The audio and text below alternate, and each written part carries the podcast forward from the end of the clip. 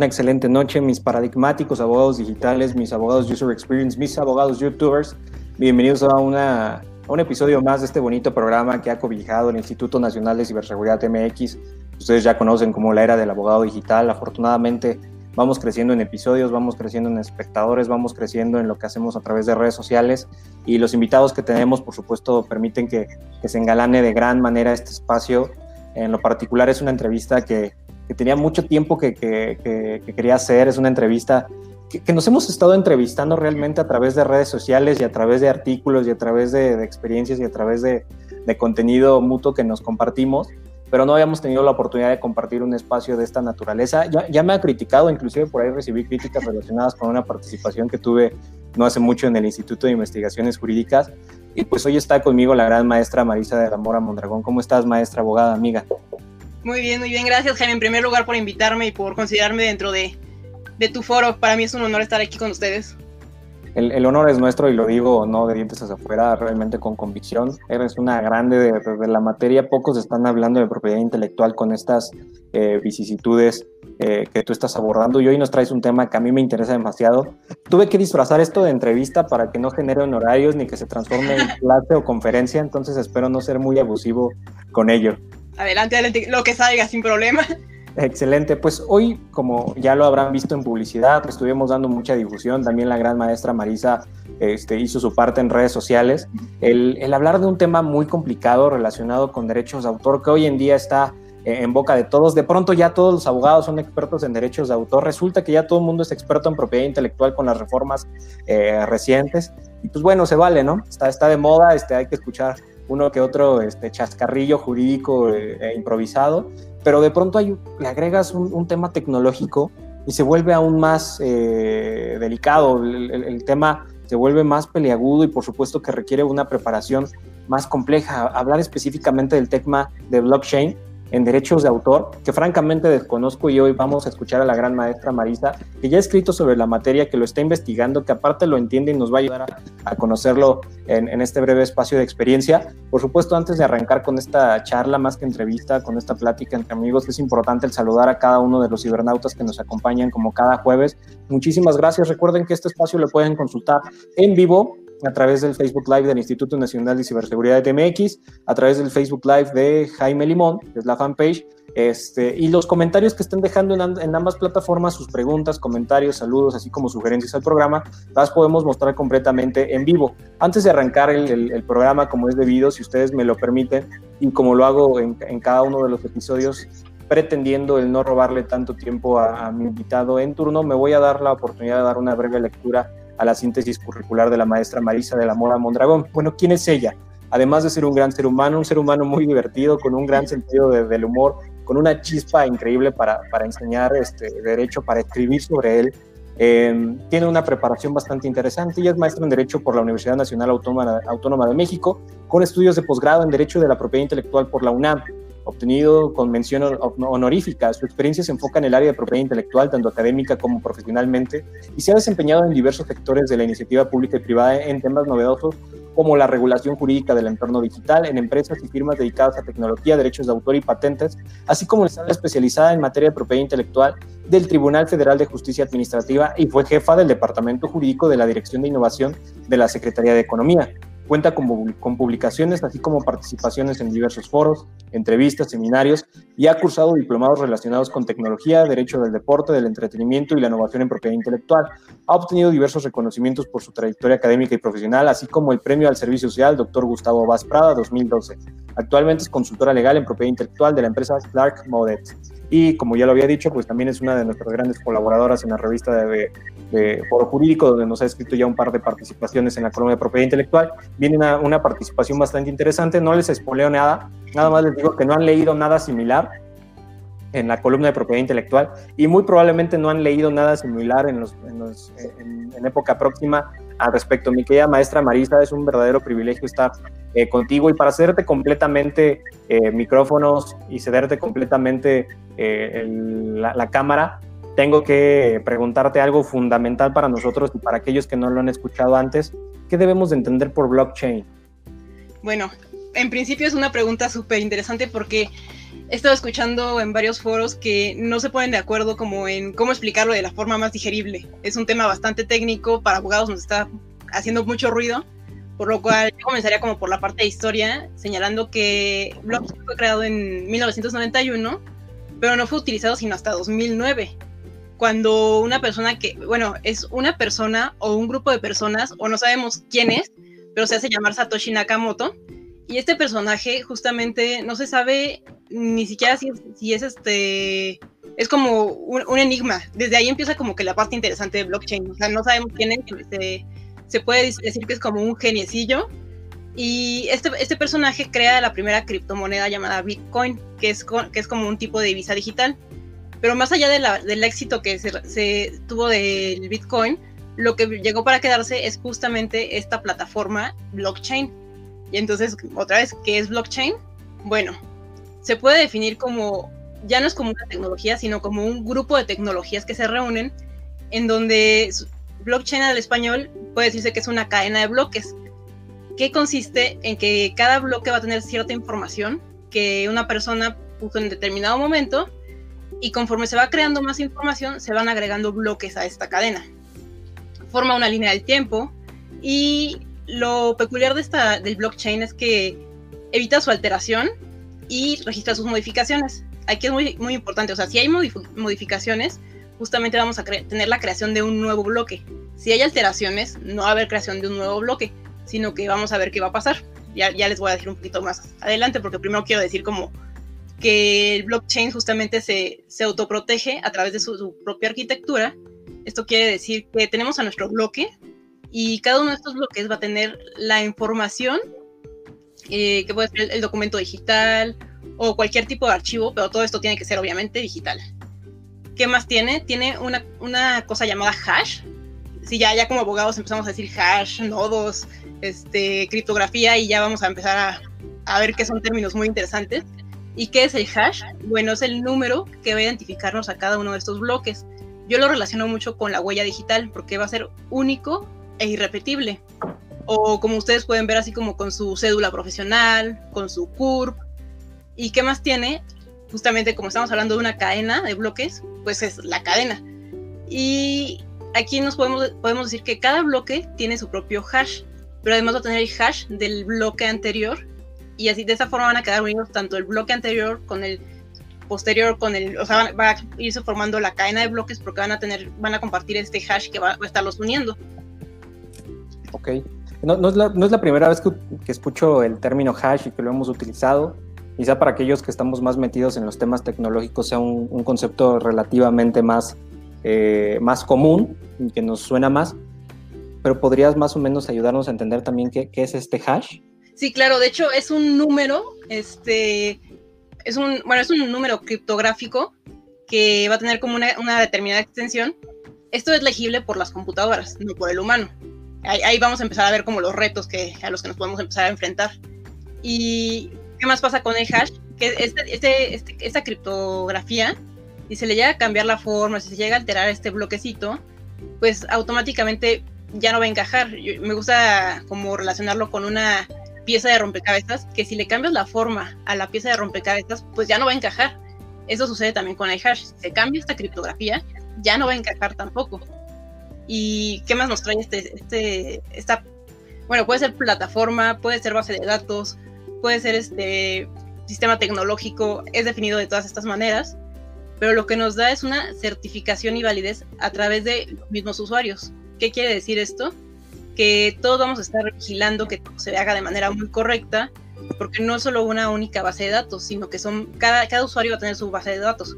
Poniendo ejemplo, yo tengo mi base de datos, Jaime tiene su base de datos, y a Jaime se le ocurre este, que va a modificar, bueno, va más bien alterar su base de datos. Pues, ¿qué pasa? Este, los demás usuarios, además de, de, mí, vamos a decir, oye, pues está alterando su, base de datos, su base de datos y su partecita que está alterando va a quedar fuera, va a quedar invalidada, pero todas las demás este, bases de datos siguen subsistiendo como si nada hubiera pasado. Justamente aquí hay dos tipos de usuarios en, en blockchain, que son los que son, digamos, entran a consultar, hacen uso del sistema, nada más son observadores. Y los otros usuarios, que son los que se denominan como mineros. Esa figura, me imagino que Jaime va a decir, antes me adelanto a su pregunta, que me va a decir que es un minero. Están genial esos programas donde el entrevistado se entrevista a sí mismo, entonces, con su permiso, yo me retiro. me imaginé que ibas a preguntar, pero dije, mejor me adelanto a decir que es un minero. Los mineros, justamente esta, esta figura que, bueno, se llaman así porque son los que van a agregar más bloques a la cadena. Pero ¿por qué el término de minero? Justamente lo asemejamos a un minero en vida real, que son los que buscan la, el metal precioso, ¿no? Entonces están buscando el metal precioso y lo que van a hacer en blockchain estos mineros es que además de alimentarlo con más bloques, van a buscar la solución a alguna operación informática compleja y cuando encuentran esta solución se dan cuenta de que, bueno, es para, para lograr que el sistema sea seguro, o sea, están verificando que el sistema sea seguro. Y digamos que el premio a que estén haciendo este tipo de operaciones para validar que el sistema es seguro va a ser el metal precioso que van a, van a ganar ellos, va a ser las criptomonedas. E, esa es como más o menos la figura del minero.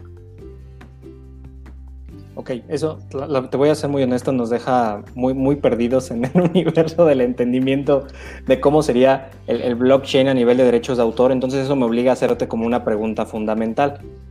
¿Cómo podemos aplicar todo este monstruo tecnológico difícil de entender al universo de derechos de autor? Claro que sí, con mucho gusto, Jaime.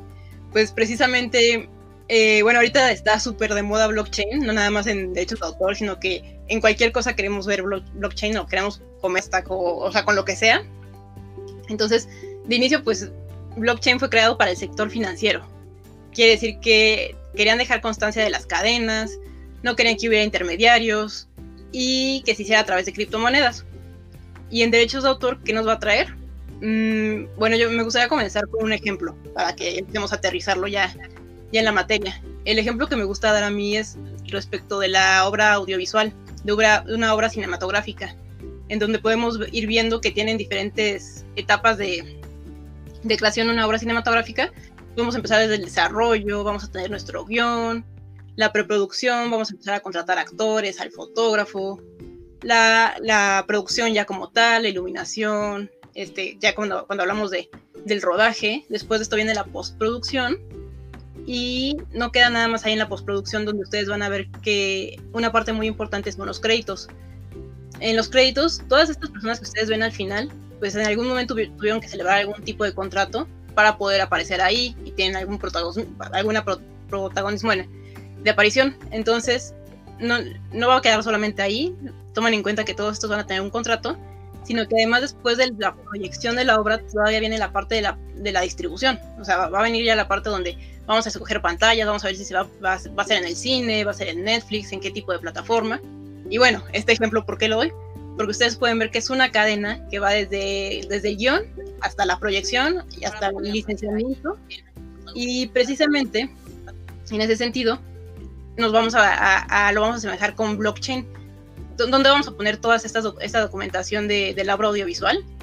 Regularmente las casas productoras tienen toda esta documentación archivada, empolvada en sus anaqueles y con el blockchain podemos tener esta opción de que la vamos a ir documentando de forma inmediata porque muchas veces es difícil que de forma inmediata todo este tipo de contratos, todo este tipo de creaciones desde el guion, de los borradores, del storyboard, se vaya a, a registrar directamente Indautor. Se, lo, se puede pasar un largo tiempo para poder ir a hacer este registro. Entonces el blockchain nos va a permitir, no un registro como tal oficial, pero nos va a permitir ir documentando todo esto que ya tenemos este, generado.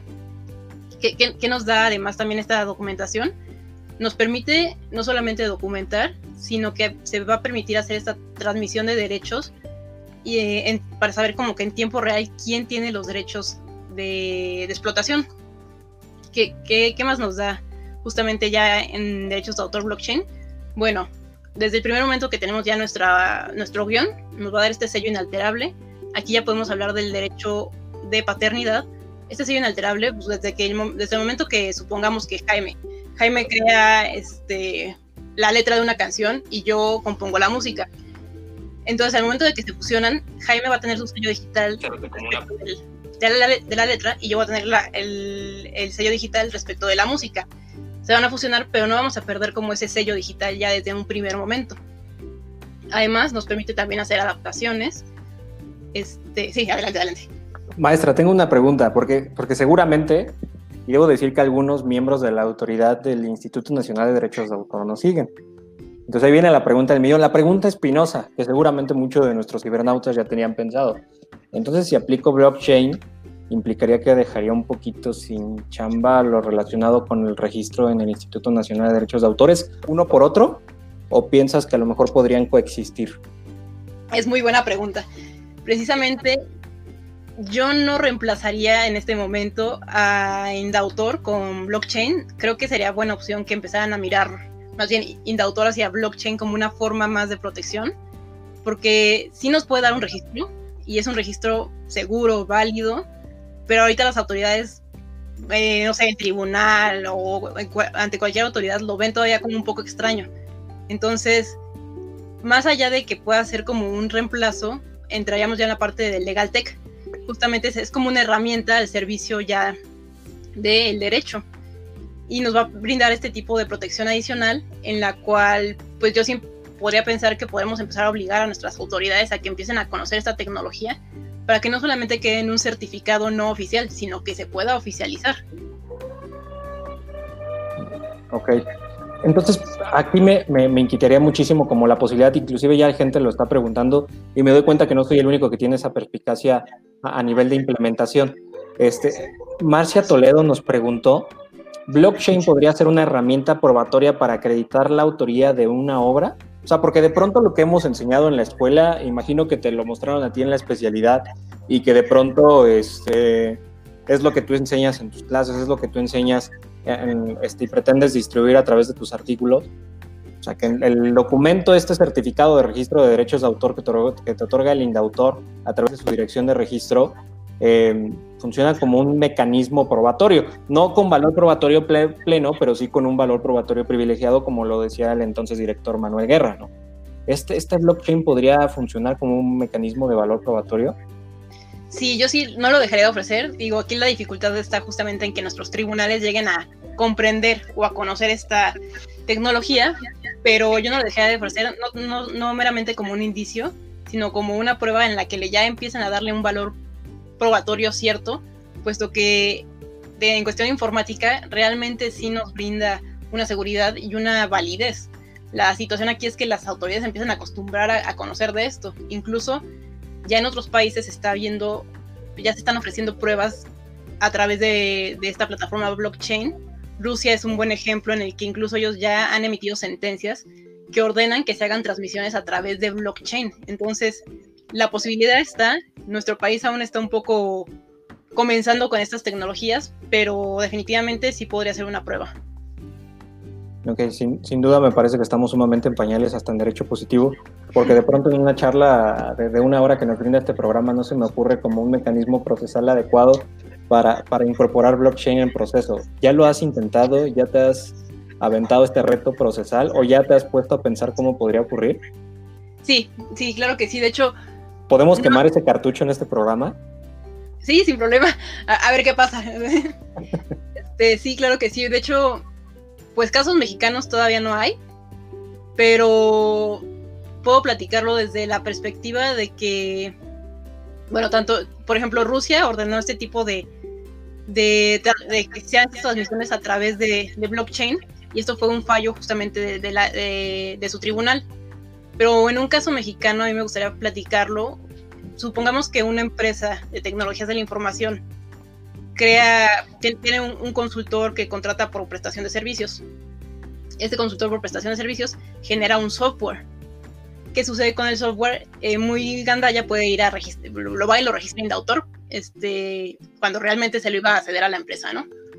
Entonces, pues la empresa quiere tomar acciones contra este contra este, este sujeto que está registrando la obra, de, la obra del software a su nombre. Y lo que sucede en este caso es que el, el que fue a, registrar la, la, obra sale con que pues no estaba bajo una relación laboral, ¿no? Entonces, que en principio, pues en cuestión de software sabemos que una obra le va a corresponder a la empresa cuando es bajo relación laboral. Entonces aquí, en este tipo de, litigio, poniendo de ejemplo, ¿qué, podría, ¿cómo nos podría haber servido blockchain? Bueno, si desde el primer momento la empresa dice, ok, tú eres el autor, lo vas a generar, pero lo vas a generar para la empresa, vamos a ir haciendo este, este, esta, este registro, esta documentación en blockchain y vamos a tener una fecha cierta. Va a tener esta huella digital desde un primer momento, nos va a generar este certificado y aunque no es un certificado este, realizado por una autoridad competente, al final de cuentas es una prueba, es una prueba de una fecha cierta, es válido y se pudo haber ofrecido en algún momento como de este, este certificado justifica que la obra es, es propiedad de la empresa porque él la hizo para mí.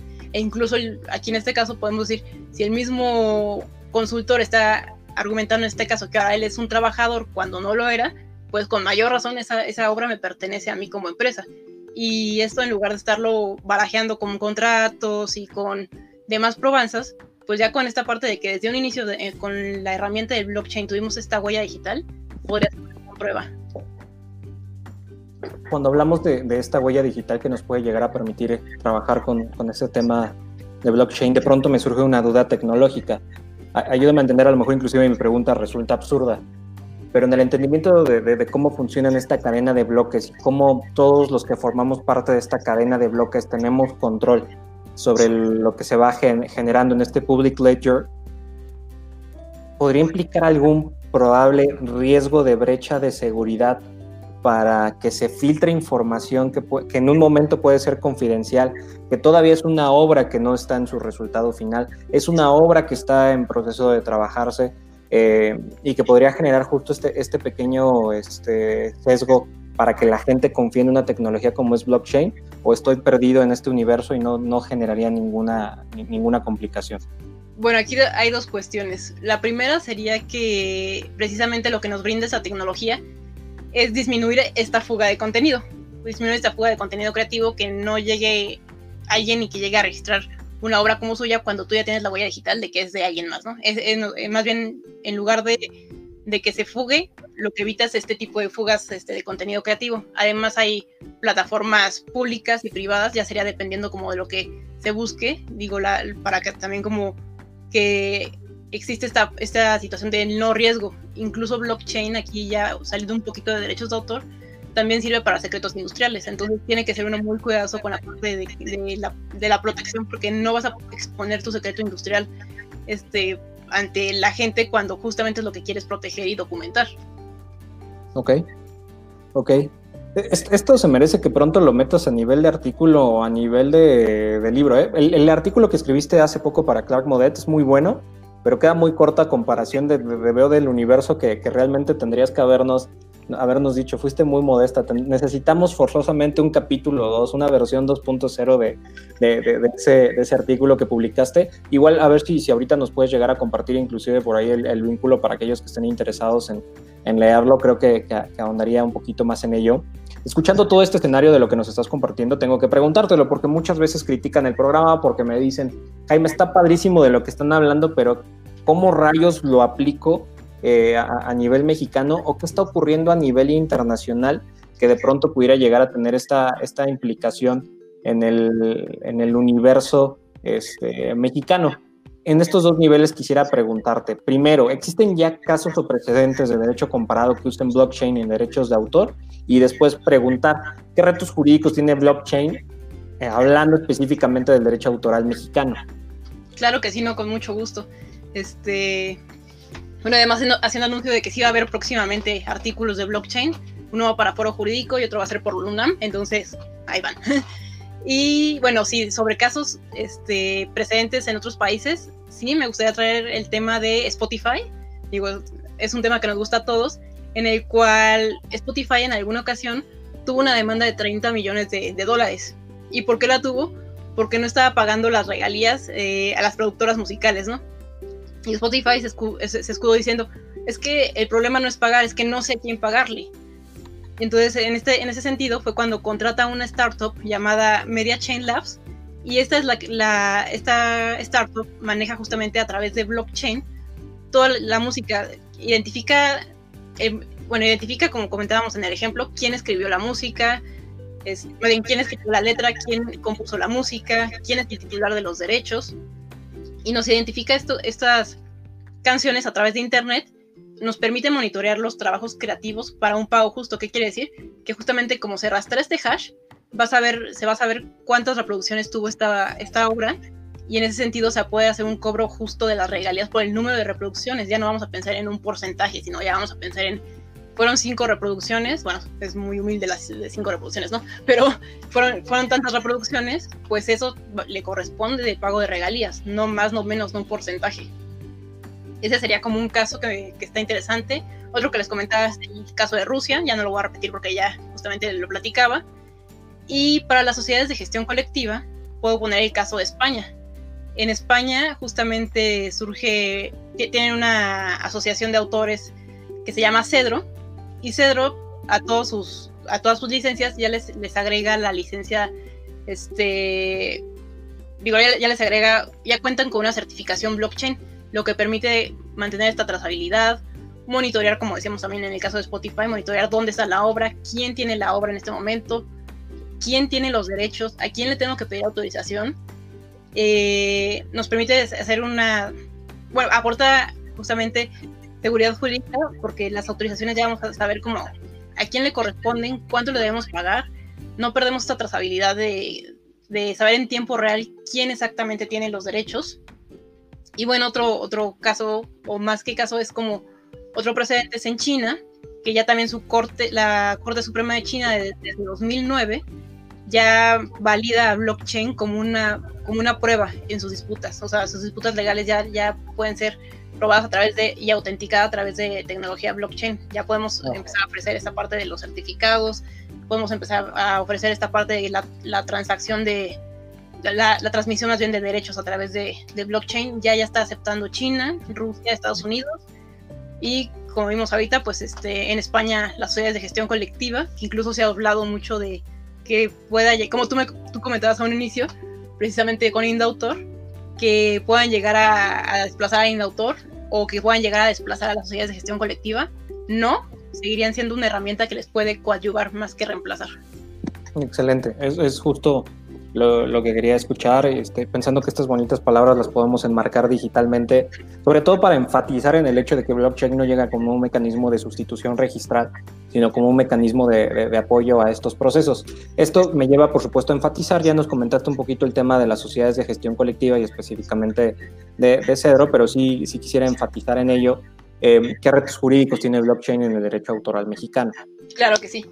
Y bueno, podemos empezar con que hablamos de que blockchain tiene, puede tener unos contratos que se llaman smart contracts, a través de los que se puede hacer una, una recaudación de regalías automática. Es un algoritmo, es, un software que está alojado eh, en el blockchain, pero ahí pensamos justamente, tenemos esta parte de que vamos a tener el algoritmo que va a generar la recaudación automática de regalías, pero y el contrato, el contrato escrito entonces, ese es un primer reto porque en nuestro país justamente para que un contrato tenga validez debe ser por escrito, si no será nulo de pleno derecho en cuanto a, derechos de autor. En ese sentido, pues si no tenemos este, este contrato escrito, pero solo tenemos la herramienta, es un primer reto que podemos llegar a ver subsanado con un, nuevo tipo de contratos que llama, se llaman los contratos ricardianos, que estos pueden ser legibles tanto para la computadora como para el humano, pero ese es como otro tema. Es como un reto que podemos subsanar de alguna forma eh, otro reto que también tú bien lo mencionabas a través de la plática es justamente la cuestión probatoria. Eh, se puede llegar a cuestionar la validez de un certificado generado al amparo de blockchain porque pues no lo está emitiendo una, una autoridad, es, surgen de, de, una situación descentralizada. No es una autoridad la que está emitiendo como tal este, este certificado, pero no, no, no lo dejaríamos de ofrecer yo creo que como una prueba en algún tipo de litigio y otro reto que puedo encontrar es que, ah, bueno, sí, precisamente no son considerados un certificado oficial. Y que, ay, bueno, también aquí como que quisiera hacer la comparación de que no hay una autoridad, todavía no hay una autoridad central que maneje esta situación en blockchain porque todos los usuarios somos los que estamos revisando que todo se debe, a diferencia de lo que surgió hace poco con Wipoproof, que ahí sí hay una autoridad central que está manejando esto y que Wipoproof no es, no es blockchain como tal. De hecho, no es, no es blockchain lo, que me lleva de, una buena manera. Tú solita te digo que te estás entrevistando, tú no sé qué rayos hago aquí hoy. Francamente me, siento muy inútil. no, estoy desquitando el sueldo INCIBE MX el día de hoy y mi contador está feliz, pero pues tengo que preguntarte eso, ¿no? De pronto, aquellos que estamos comenzando a, estudiar este aspecto de, de, de WIPO em, una nueva herramienta, por supuesto, pensando en, alcances probatorios. Me encantó la palabra que, utilizaste hace un par de minutos, probanza. Tiene mucho que no la, no la escuchaba. Este, hace, hace varios meses la leía todavía en el tomo 2 de Davis Echandía. Probanza, me encanta ese concepto como tal. Este, pero preguntar de, manera fundamental, sobre todo para aquellos que no están familiarizados, quienes no han escuchado de, de, de Proof antes, eh, ¿qué es Wipe Proof? ¿Y esto es blockchain? No, bueno, en principio, Wipe Proof es una, una medida complementaria que, que, generó la Organización Mundial de la Propiedad Intelectual, perdón. Y esto no es blockchain, pero también genera una, una ficha digital y un hash, como comentábamos al inicio. No permite la manipulación y es una forma más de protección. No viene a reemplazar este, registros, pero no se mueve en una plataforma blockchain. Lo que ellos, en donde ellos se mueven es en una infraestructura, se llama infraestructura de clave pública, es un término muy técnico, no vamos a entrar a ese. Vamos a dejar nada más como que claro de que es, te da una huella digital y van a tener un organismo de autoridad centralizado y neutral, a diferencia de blockchain, que en blockchain no solamente vas a tener esta huella digital, sino que a través de los smart contracts, que son estos contratos inteligentes, te van a poder hacer transacciones y blockchain es, en lugar de tener un organismo de autoridad, va a tener un carácter descentralizado. Todos los usuarios estamos al mismo nivel, es un nivel peer-to-peer, -peer, y, justamente, bueno, aquí aprovecho para mencionar otro reto, que en caso de que pues no hay ninguna autoridad, si a pesar de que es un sistema que se dice que es muy, muy seguro y muy, pues sí, muy seguro, ¿qué sucede si en algún momento llega a fallar? Pues a quién le vamos a reclamar si no hay una autoridad central a quien reclamarle, ¿no? Ese es otro reto que podemos encontrar. Pero, que, justo, que justo también es la crítica que existe, sobre todo en este nuevo proceso de regulación fintech y todo lo que ha surgido, sobre todo en gobiernos como el mexicano, que pretenden centralizar una tecnología que per se es descentralizada. Es decir, cómo pretendes orgánicamente, cómo a través de derecho positivo pretendes modificar la naturaleza tecnológica de, de, algo que surge justo con como una, no, no digo protesta, pero sí como una corriente de descentralización porque esta, las personas que utilizan, por ejemplo, criptomonedas están convencidas de que se le puede dar mayor fe a la construcción de un public ledger de, usuarios que a la fe de, un, de, una banca centralizada. Si de pronto involucras a, una entidad centralizada, por ejemplo, pensando en, en, este universo que de pronto luego cada propuesta legislativa que llegara a surgir, el Instituto Nacional de Derechos de Autor tendrá ahora facultades para revisar este, los certificados blockchain, dirías, bueno, qué buen avance a nivel jurídico, pero es un, grave malentendido de lo que implica la tecnología blockchain per se. Entonces ahí me parece que llegaríamos a un punto nonsense eh, que, que también los abogados no hemos terminado de entender. Sí, no, totalmente de acuerdo contigo. Y de hecho, bueno, más allá como de que fuera nada más centrarnos en la tecnología de, de blockchain para que, por ejemplo, Indautor los pueda aceptar como o validar como certificados, aquí WIPOProof este, viene con esta parte de que aunque ellos no son blockchain y que aunque ellos están bajo un organismo de autoridad, ya están empezando a discutir eh, la manera de que puedan agregar también ellos una cadena de bloques. No, reemplazar el sistema que ya tienen ahorita de, de WIPOProof, pero sí quieren agregar una cadena de bloques como un elemento adicional para que pueda hacerse como de forma complementaria y tal cual como tú dices, o sea, si vas a llegar con Indautor con tu certificado blockchain o además quién emite el certificado blockchain, que no es esta autoridad este, central o el INDAUTOR o algo así, pues sí, definitivamente nos falta mucho como abogados para llegar como a, unir todas estas piezas de rompecabezas. Hay una pregunta que nos hicieron en el público que me parece un torito. ¿La puedo, ¿la puedo sacar en público? ¿Se vale? Total, yo ya voy a perder el trabajo el día de hoy. Les presento a la nueva conductora del programa, Marisa de la Mora Mondragón. Te quedará para conducir la tercera temporada del Aire del Abogado Digital. No tendrá invitados porque ella se entrevista sola. Bye. perdón, perdón. Adrián Alba, Adrián Alba García es un, buen amigo. Este, muchos en el gremio lo conocemos por su, gran participación y función dentro del Instituto Nacional de Derechos de Autor, específicamente, si mal no recuerdo, ejerciendo el cargo en la, jefatura de, contratos. Em, hace una pregunta que me parece torito, ¿eh? no, no creo que sea una pregunta sencilla. Ya me diste autorización de ponerla pública, ahí va. Adrián Alba García, licenciado, nos pregunta, ¿qué diferencia existe entre Wipe Proof, prueba digital fiable, en comparación con blockchain? Ok, sí, justamente es buena, es buena la pregunta. Este, más o menos podría decirse que Wipe Proof nos va a dar este certificado que nos va a hacer válido que válido que tal día este, se subió a la, a la plataforma una obra que es mía, ¿no? Y no, nos va a no solamente va a ser un registro, sino que no, no va a sufrir el registro de cada uno de los países, pero nos va a dar este, esta prueba digital. Y la diferencia con blockchain es que blockchain te puede dar esta prueba digital, pero además blockchain te puede permitir hacer transacciones a través de smart contracts. Esto quiere decir que vamos a poder tener nuestro algoritmo que nos va a generar esta recaudación automática de regalías para el caso de reproducción de obras. Y eso todavía no lo hace Wipe-Proof. Entonces yo creo que justamente la diferencia está en que Wipe-Proof únicamente nos está dando una huella digital. Y blockchain como tal nos está dando esta parte de la huella digital, pero además nos permite la transacción de, de, este tipo de derechos, de, sí, de derechos de explotación. Con, esto que acabas de comentar, enfatizo en una pregunta que no quiero que se me escape, mi querida maestra Marisa de la Mora Mondragón, Marisa con Z. este, ¿Cómo podríamos incentivar de pronto el uso de una huella digital a través de, herramientas como los Wipe Proof versus lo que están haciendo sistemas de autogestión y autocomposición autoral como es Content ID, como es Audible Magic, que las propias plataformas te proporcionen ya estas huellas digitales sin entrar en complejos sistemas y andamiajes jurídicos como puede ser Wipe Proof. Es muy bonito, lo sé, hay, tiene sus detractores, tiene sus defensores. Francamente no es un sistema que, a mí me, me, haya fascinado porque creo que pretende subirse a un tren que ya arrancó hace muchos años. Este, pero ¿cómo podríamos decirle a la gente, a ver, jurídicamente nos conviene subirnos este Train Wipe Proof versus Content ID versus Audible Magic? Bueno, tal vez la única forma en la que yo vería esto es en que es un organismo internacional y que ya está este, sustentando esto, ¿no? Pero finalmente, pues podemos decir que, como tú dices, o sea, llegaron como un poquito a lo mejor tarde a algo que ya se estaba haciendo. Entonces, yo creo que cualquier, digo, y además si no van a venir a reemplazar el registro, cualquier tipo de mecanismo que usemos, pero que nos brinde, brinde, esta huella digital, debería de ser considerado como una, una, buena prueba al final de cuentas.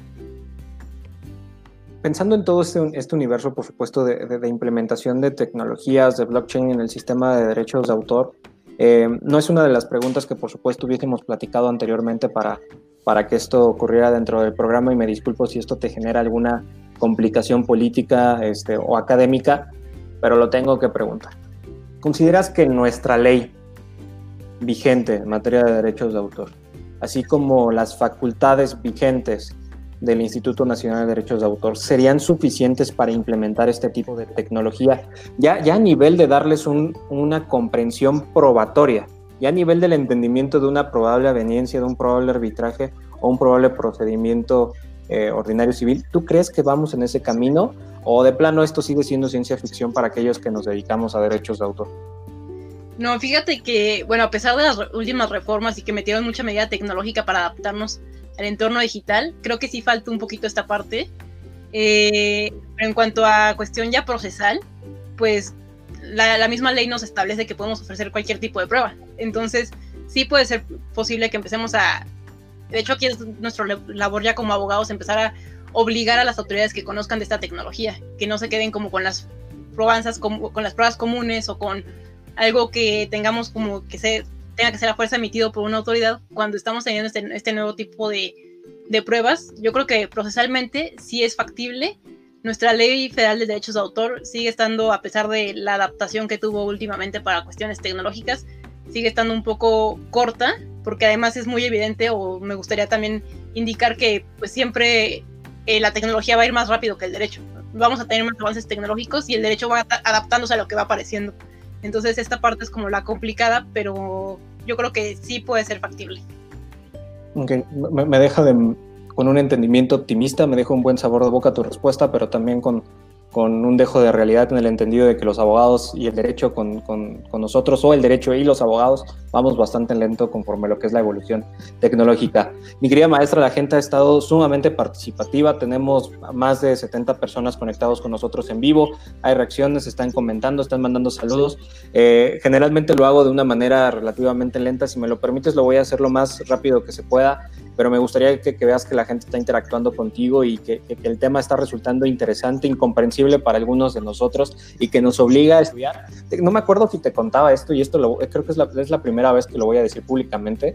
Muy tramposamente, muy tramposamente no incluí un capítulo de Smart Contracts en mi libro de abogado digital porque es, es un mundo, es una es una, un andamiaje, es una, un grado de complejidad brutal el hablar del hatch, del, dar una, realmente una explicación jurídica sobre el public ledger, dar un razonamiento jurídico y explicarle a, colegas abogados qué significa este data mining en el universo de las criptomonedas. No, no, no. Para la siguiente edición hablaré de smart contracts. Este no, ya me detengo.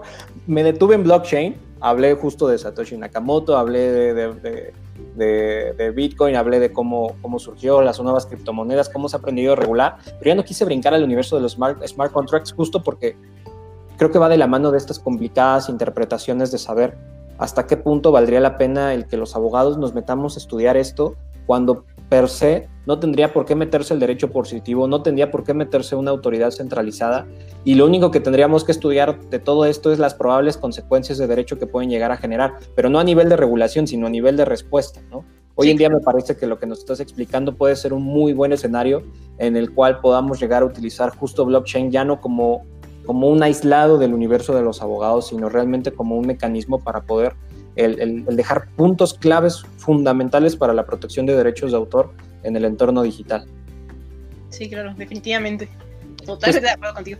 Te están, eh, nada más porque estás en mi programa, seguramente por eso estás de acuerdo conmigo. Ya saliendo del aire, ¿qué barbaridades estabas diciendo, Jaime? Está con nosotros mi querido amigo José Luis Morfín Cervantes, que cada programa de, de manera religiosa se conecta con nosotros. Muchísimas gracias, querido amigo y maestro. Por supuesto, la querida maestra María Luz este, María, muchísimas, Luz María, gracias por estar con nosotros eh, de, manera también solemne con nosotros en este programa. Lulú Mondragón eh, nos dice, es muy interesante volverte a escuchar, se aprende mucho con la maestra Marisa de la Mora M. Eh, sin duda, estoy aprendiendo muchísimo y dije, voy a disfrazar esta entrevista de...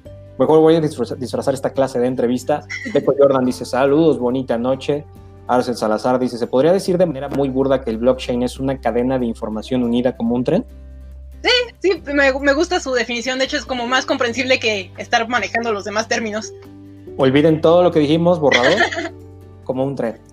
Rodrigo Zeus, un gran abogado digital, gran amigo, gran colega, ha estado presente en distintas conferencias con nosotros. Nos, nos manda, por supuesto, los debidos y respetuosos saludos a la maestra Marisa y pregunta, ¿estos, ¿estos bloques digitales pueden ser violados por hackers?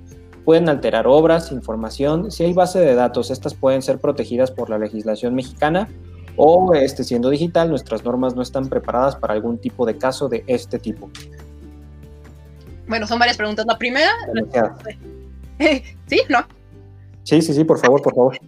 Este, respecto, la primera, respecto a los hackers, precisamente se ha hablado de que es una tecnología muy segura, que precisamente por la parte de los de hash que nos permite tener esta, esta, esta criptografía y que si se llega a alterar ya no va a encajar este, este bloque y además porque los todos los usuarios estamos vigilando que no pase nada malo, que si se llega a alterar o si llega a haber algún ataque a alguna copia, pues las demás copias siguen subsistiendo. Tendría que hacerse un ataque casi a todas las copias para que pudiera colapsar el sistema. Entonces, en esta parte se ha hablado de que es un sistema muy seguro. En cuanto a que las bases de datos se puedan llegar a proteger, si hay un apartado en la Ley Federal del Derecho de Autor que nos habla de la protección de, los, de la base de datos eh, estaría interesante pensar en este, tipo, en este tipo de tecnología como una base de datos nada más, pero yo creo que implica más tecnologías. Y sobre nuestras normas que estén preparadas para algún tipo de caso de este tipo, este, pues precisamente era lo que más o menos comentábamos, que tal vez no estén del todo preparadas, pero podemos empezar a hacer este tipo de, de obligación de que empiecen a conocer estas tecnologías. Sin duda, creo que el tema de la capacitación se vuelve fundamental. Francisco Esquivel del Reyo nos dice saludos nuevamente, qué gran tema y sin duda gran invitada. Eh, el gran abogado este, Juan Ramón García Feregrino, un gran abogado digital, este, también guamero de corazón, nos comenta, agradezco la ponencia y espero que no me odie por esta pregunta nuestro buen amigo notario 77, niño de la selva. Pero ¿qué tan desplazado se podría ver el notariado por blockchain? No, fíjate que es, también otra excelente pregunta la que nos hace este el maestro Juan, porque más allá de que se pueda desplazar, también puede ser un coadyuvante al notario. Incluso esta parte en la que estamos diciendo que el certificado blockchain no es emitido por alguna autoridad competente, ahí los fedatarios pueden llegar a hacer un gran labor en la que ellos pueden dar fe de este tipo de certificados y pueden darle ya el valor de una de una de una documental pública al certificado. Entonces, más allá como de, que puedan reemplazarlos, puede ser otra herramienta también para los mismos fedatarios. Excelente. Eh, la siguiente pregunta tiene que ver, por supuesto, con el entendimiento de blockchain, aunque creo que va, no creo, definitivamente va aplicada más a un universo de naturaleza mercantil. ¿La puedo formular? Sí, adelante. Perfecto. La, abogada Marisa anda con todo y ella dice, todas, de una vez, para eso vinimos. Viridana Pérez, también una gran eh, abogada digital, nos pregunta, ¿cuál es la opinión respecto del apoyo con el blockchain para revolucionar a los pagares? esa sí me deja un poco sacada de, mi zona de confort, pero pues ahí sería como revolucionar los pagares en qué sentido, o sea, de... He, escuchado, he escuchado ya, ya de procesos sobre todo, y, ahí me involucro un poquito, por supuesto, respetuosamente, eh, a expertos como el doctor Alfredo Reyes Kraft, eh, grandes en, la materia, que ya, ya han comenzado a implementar tecnología blockchain como un mecanismo de, de autenticación en procesos en los cuales forzosamente, como lo decías, estamos en, un sistema normativo en el cual estamos obligados a cumplir ciertas formalidades, ciertos requisitos de existencia y validez. Por ejemplo, en el tema de los pagarés, por supuesto que el documento esté impreso, que tenga firmas de las partes, que diga cuándo se va a cumplir, si es un pagaré, si es pagadero a la, exhibición, en una fecha cierta, que se cumplan estas formalidades, pero de forma esencial que aparezca una firma autógrafa.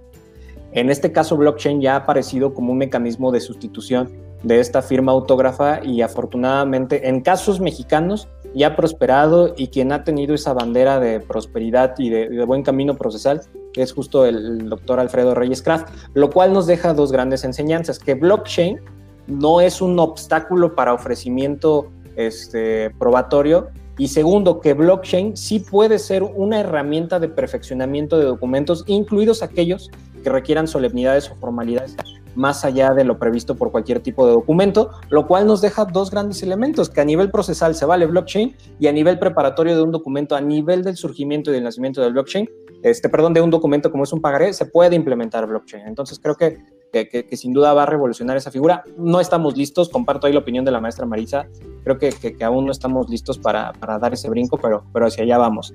Coral Mendoza dice, Guillermo Beristain, mira, está interesante, y Guillermo este, Beristain responde, sí, sí, sí, gracias Coral, muchísimas gracias. Eh, Juan Pablo Orozco se conecta, también un gran abogado en materia de propiedad intelectual, nos dice saludos a la maestra Marisa de la Mora Mondragón y Jaime Díaz Limón, también lo conoces. Sí. Saludos a Juan Pablo también es, un gremio pequeñito, ¿verdad? Este, la, maestra Francisca Gardea Pichardo, una gran eh, amiga, este, una gran maestra, le, mando un fuerte abrazo, quien, quien lleva la batuta del Colegio este, Mexicano de Abogados Humanistas, nos manda una buena tarde y un gusto saludar. Mispa Navarro Ibáñez nos pregunta, entonces, ¿no está regulado? O sea que aún no tiene legislación. Gracias. Justo hablando, esta pregunta la lanzó cuando estabas hablando ya, ya del tema de, de blockchain en el universo de derechos de autor. Ah, ok, sí, pues sí, no, definitivamente todavía no está como tal regulado. Tenemos como las herramientas para pensar que podemos aplicarlo con lo que tenemos, pero blockchain en legislación mexicana todavía no lo podemos ver. Itzana Villagómez nos dice gracias por compartir. ¿En México se ha aplicado en algún caso a nivel probatorio? No todavía, pero tengo la esperanza y creo que Jaime también en que podamos lograrlo y que pueda llegar a ser algún tipo de precedente para, para futuras cuestiones. Paso a paso, digo, la, realidad es que creo que es paso a paso. No, no, me atrevo a decir la fecha porque la verdad es que no la recuerdo, no la tengo tan fresca, pero apenas el año pasado me atreví temeraria este, y, y, alocadamente, de una manera muy soberbia, me acudí al Instituto Nacional de Derechos de Autor a registrar una historia de Instagram como obra como obra multimedia. Inclusive yéndome más allá del sentido de que era una historia de Instagram que duraba cinco segundos. una historia que por supuesto podrían decir no tiene nada de original, no tiene nada de original su fijación, no alcanza a cumplir con los requisitos mínimos para saber si efectivamente es una, una obra este, multimedia, una obra que entre dentro del aspecto artístico y salí orgullosamente con mi, con mi registro de, de, obra de una historia de Instagram de, cinco segundos, lo cual rompe y con, con, ese, con ese rigor del sentido de la fijación original, donde a lo mejor de pronto pensábamos que era necesario tener un, largometraje estilo el irlandés para que, se pudiera proteger. Ya hoy en día sabemos que el instituto ha evolucionado y comprende que el concepto inclusive de fijación original no puede atender a un factor de temporalidad, sobre todo en estas plataformas digitales. Quiero creer que algún día estaremos ya también hablando de blockchain como un mecanismo subyacente, pues sobre todo pensando que hoy en día hablamos de un registro de buena fe, ¿no, mi querida maestra? Que de pronto alguien, llegue con un, con un certificado de, de, la cadena de bloques y que diga, a ver, a ver, a ver, a ver, esto tú se lo otorgaste como autoridad, pero yo tengo este public ledger y quiénes son mis testigos, todos estos compadres que van conmigo en este tren digital que se llama blockchain. Exactamente. Y incluso a, tu, a, lo que comentas que pues precisamente las obras no para que no, no tienen que estar registradas para que sean protegidas. Entonces, si piden que sea original, que esté plasmado en soporte material, tenemos nuestra obra original y el soporte material, pues el blockchain está en Internet, pero para poder usar este Internet necesitamos obligatoriamente tener un dispositivo, un celular, una computadora, entonces ahí está el soporte material. Claro. Eh, Marcia Toledo, que ya había hecho una pregunta anteriormente, la respondiste de manera solemne, mi querida maestra. Dice, excelente tema y qué buenos ejemplos. Creo que blockchain es una herramienta necesaria. Nuestras autoridades tienen el reto de ponerse a la par de estas nuevas tecnologías y la forma de analizar los certificados emitidos por blockchain. Muchas gracias por explicarnos y abrirnos el panorama, maestra de la Mora. Francisco Javier nos dice, excelente tema. Francisco Reyes, maravilloso tema. La doctora Yolanda Villordo nos dice un abrazo, Marisa, soy su fan. Ah, no, esta es otra Yolanda. Dice un abrazo, Marisa, soy su fan. Yolanda. Diana Muñiz dice saludos, maestra, excelente tema. y del Valle Carlos dice la primera, primera obra registrada de Instagram. Sí, mi querido amigo eh, del Valle, este miembro del, despacho, que justo él formó parte de este convencimiento al instituto para registrar esta, esta pequeña historia de, de Instagram. Mi querida maestra, estamos llegando al final del programa, pero no quisiera el, despedirlo sin escuchar alguna conclusión sobre cómo debemos entender el universo de blockchain hoy en día de derechos de autor, hacia dónde va y qué nos puedes recomendar también a nivel de lectura, hacia dónde tenemos que enfocarnos para comenzar a aprender de este tema este, y no perdernos en el intento. Sí, claro, respecto de conclusiones, podría decir que podemos decir que es, es una tecnología que nos permite tener integridad del contenido de los bloques. Las transacciones que suceden en, esta cadena son validadas por los mismos usuarios. Es una tecnología además inviolable que, como comentábamos, para poder afectar o hacer colapsar el sistema se tiene que dañar a casi todas las copias. Nos permite tener transparencia. Además, también nos permite la parte de que de claridad no solamente a los autores, sino a los titulares de derechos para saber en su gestión de derechos precisamente a quién tenemos que acudir a pedir este tipo de autorización, como el caso de Spotify, en el que decían, pues yo sí quiero pagar, pero no sé a quién, y que es inminente que se adapte nuestra legislación a estas nuevas tecnologías, puesto que aunque vimos que ya tiene muchos beneficios y ventajas, pues igual como que reiteraría mi conclusión de que el derecho va siempre un paso atrás de la tecnología. Y en cuanto a qué, qué, no, nos espera, pues yo espero que podamos este, impulsar un poco más este tipo de tecnología, al igual que otro, otras tecnologías y que nuestras autoridades puedan llegar a conocerlas. Como bien decía Jaime, es cuestión de capacitación, es cuestión también de que les empiecen a dar este valor probatorio que realmente pueden tener. Y respecto de lecturas, sí, fíjense que hace poquito leí hace este algunos artículos muy interesantes de blockchain. Digo, no sé si se los voy a pasar después, pero algunos ejemplos es como el, el libro blanco de de hackers? No, no, espera, no es el libro blanco.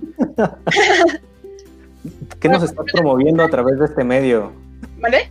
¿Qué estás promoviendo a través de este medio? no, no, por ejemplo hay uno que se llama Análisis de la tecnología, tecnología blockchain, su entorno y su impacto en modelos de negocios, que es de la Universidad Técnica Federico Santa María. Ese es un buen artículo no sé, podría decir otro que es blockchain and smart contracts de Missing Link in Copyright Licensing. Este me gustó muchísimo, de hecho este lo, yo lo uso como fuente en un artículo que también hice de blockchain. de cualquier forma, digo, si, quieren, si tienen duda en algún tipo de texto, me, me pueden escribir a cualquiera de mis redes y yo les proporciono los que, los que yo he estado leyendo que se me hacen muy interesantes. Y no, me refería al libro blanco, sino al libro de Satoshi más bien, de Champagne Field. Lo, que me llevaría ineludiblemente a la siguiente pregunta. ¿Cómo te pueden encontrar en redes sociales? ¿Dónde te buscan? Este, sí te pueden buscar o que no se atrevan a acercarse a la gran maestra Marisa de la Mora Mondragón. No, sí, claro que sí, con mucho gusto. Está en LinkedIn, pues con mi nombre completo, Marisa de la Mora Mondragón. Estoy en Twitter también como Marisa DMM. Y Facebook también creo que tengo mi nombre, completo. ¿Y qué otro, otra red hay? Pues en cualquiera de Instagram creo que también soy como Marisa DMM, o sea, la que gusten, sin problema. Y aparte, siempre compartiendo contenido de calidad, siempre buscando el, difundir lo que está haciendo. Tiene participaciones en televisión, en revistas, en libros académicas. Este, y así como la escuchan súper divertida, amigable, así es en cada uno de los espacios. No, no hay soberbia independientemente de, su trayectoria y de su conocimiento. Siempre busca cómo el, el, compartir amigablemente de lo que está hablando a través de esta de, esta, de estas redes sociales y su conocimiento que ha ido construyendo a través de estos espacios. Mi querida maestra Marisa, se, me ha agotado el tiempo. Este, de, pronto a mí me gustaría que estos programas duren dos o tres horas este, e insisto, disfrazar estas pequeñas, estas pequeñas clases de programa de radio se ha vuelto algo increíble para mí. Estoy tomando clase tras clase tras clase y no estoy pagando un solo peso por ello. Y además compartimos este conocimiento con la gente a través de redes sociales, algo, algo padrísimo. Y con invitados como tú se vuelve algo increíble. Gracias por aceptar la invitación. La última gran pregunta que tengo que hacerte es, ¿regresas con nosotros? Claro que sí, cuando quieras. Más bien, muchas gracias por la invitación, Jaime. Y sabes que yo honrada de, estar en cualquiera de, cualquiera de tus programas, en cualquiera de, de eventos que hagas tú. Este, ¿Algún saludo que quieras mandar antes de despedirnos? Pues a todos los que nos sintonizaron, agradecerles mucho también que nos hayan visto, que cualquier duda este, se pueden acercar a mí sin problema. También está Jaime, que Jaime es un gran personaje, un, un gran ser humano también como él me dice, pero definitivamente yo me quedo sorprendida con todo lo que ha aprendido en tan poco tiempo de él hombre, muchísimas gracias. Es un honor colaborar contigo, mi querida maestra Marisa. Estuvo conectados también con nosotros la, gran maestra Quetzali de la Concha Pichardo, que también nos manda por ahí este saludos. Le mando un afectuoso saludo también a través de esta bonita red social. Eh, por supuesto que agradezco a cada uno de los bonitos cibernautas que se conectaron con nosotros en un episodio más de la era del abogado digital. Hoy tuvimos a la gran maestra Marisa de la Mora Mondragón con Z, especialista en propiedad intelectual, quien nos habló de blockchain en derechos de autor. Nos ayudó a entender cómo funciona esta tecnología, darnos, por supuesto, una breve introducción de estos conceptos tecnológicos y cómo se aterrizan al universo de derechos de autor, entendiendo que la naturaleza misma de esta tecnología implica una descentralización que puede coadyuvar con una gran fuerza probatoria a favor de aquellos que nos dedicamos a la materia y por supuesto en el entendimiento que autoridades como el Instituto Nacional de Derechos de Autor, si la llegaran a implementar en un futuro, podría fungir como un buen sustituto de esta buena fe, en el entendido que ah, existiría más de un testigo que estaría seguro de si esa obra se creó o no en el entorno digital. Ha sido un placer estar con ustedes en este espacio de la era del abogado digital. Recuerden, es un, programa del Instituto Nacional de Ciberseguridad MX. En esa segunda temporada que estamos creciendo, tenemos grandes invitados eh, y sin duda lo, importante no solo es agradecer al invitado, agradecer al instituto, sino agradecerles a ustedes por su preferencia, porque a lo mejor muchos en, el jueves lo que menos quieren es estar conectado en internet, otra vez aprendiendo, otra conferencia, otra charla. Este, sé que de pronto ha sido una, una época de hiperinformación y de hiperconectividad, pero han escuchado que esto más que una clase es una charla entre amigos y así lo pretendemos construir.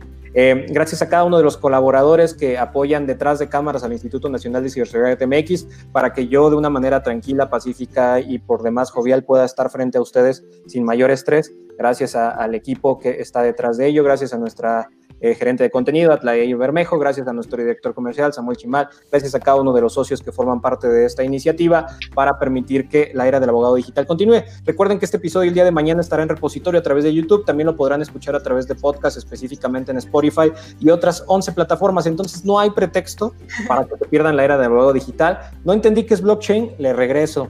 No tengo tiempo para verlo en la oficina, lo pongo en el carro. O sea, no hay pretexto para que se, pierdan estos programas eh, que tenemos en la área del abogado digital. Tenemos grandes invitados las próximas semanas, no se los pierdan. Este, vienen un par de invitados sorpresas, un gran invitado sorpresa de, mi casa abierta del tiempo, de la UAM eh, Azcapotzalco. Vienen un par de invitados internacionales, saben, respetando esta, esta gran línea de invitados que hemos tenido en estos días. Recuerden también seguir la página del INCIBE Academy, en donde mantenemos activos los cursos. Actualmente se está llevando un curso de FinTech. Si están interesados en entrar en el curso en FinTech, todavía pueden mandar informes para que se den de alta en el mismo. Y muy pronto les daremos grandes noticias sobre una iniciativa que tenemos junto a nuestra empresa hermana Código Abogado Digital. Ha sido un verdadero placer estar con ustedes. Ya, no les quito más tiempo. Tuve que hablar ahorita porque la maestra Marisa de la Mora se entrevistó casi sola. Entonces ahorita aprovecho para dar los, los anuncios parroquiales.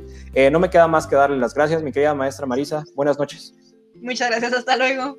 Buenas noches a todos ustedes. Recuerden, Incalitz Cahuipoca Forever y el conocimiento solo es útil en la medida que este comparte. Se despide de ustedes Jaime Limón, el abogado digital. Una excelente noche.